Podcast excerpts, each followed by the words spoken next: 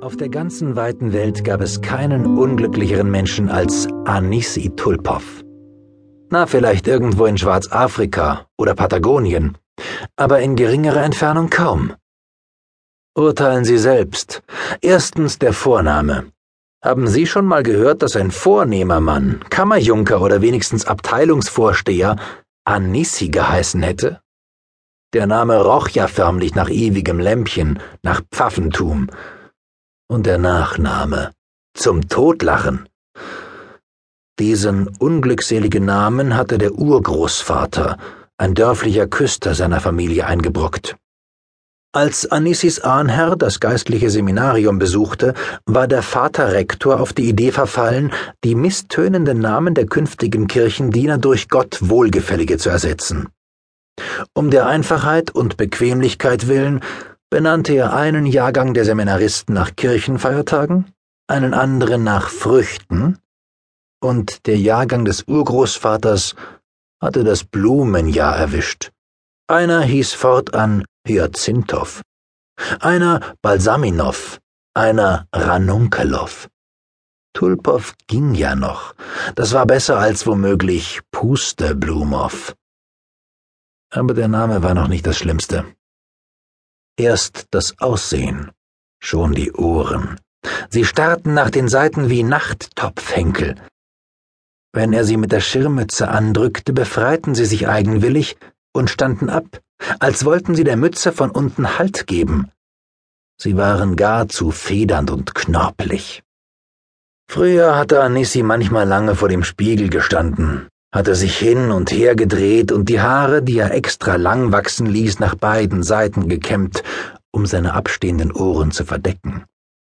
Und das half auch, zumindest eine Zeit lang, als jedoch vor drei Jahren Pickel sein ganzes Gesicht übersäten, hatte Tulpow den Spiegel auf den Dachboden geräumt, denn er konnte seine widerliche Visage einfach nicht mehr sehen. Er stand immer vor Tau und Tag auf, im Winter sogar zu nachtschlafender Zeit, denn er hatte einen weiten Weg zu seinem Dienst. Das Häuschen, das er von seinem Vater, dem Diakon, geerbt hatte, stand auf dem Nutzland des Pokrowski-Klosters unweit des Spaskaya-Tors.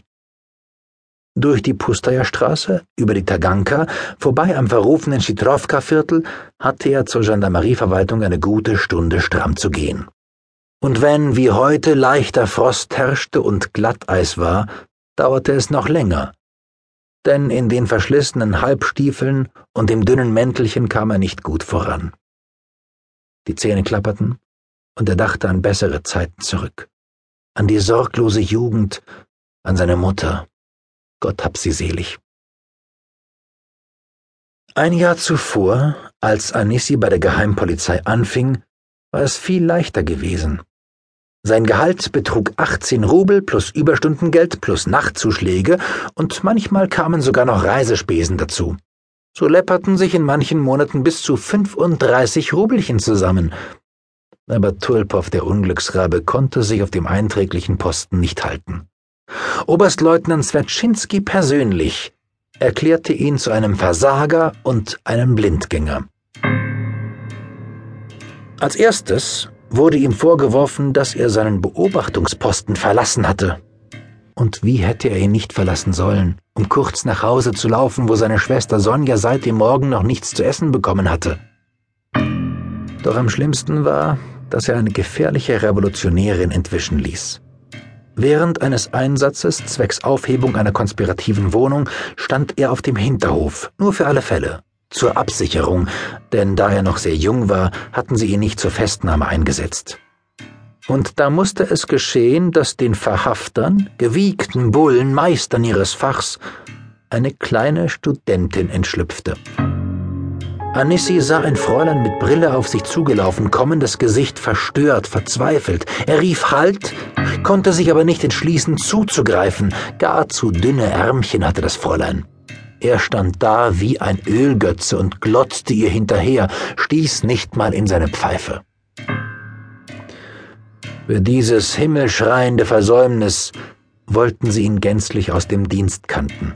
Aber sein Vorgesetzter erbarmte sich des weisen Jungen und degradierte ihn nur zum Botengänger.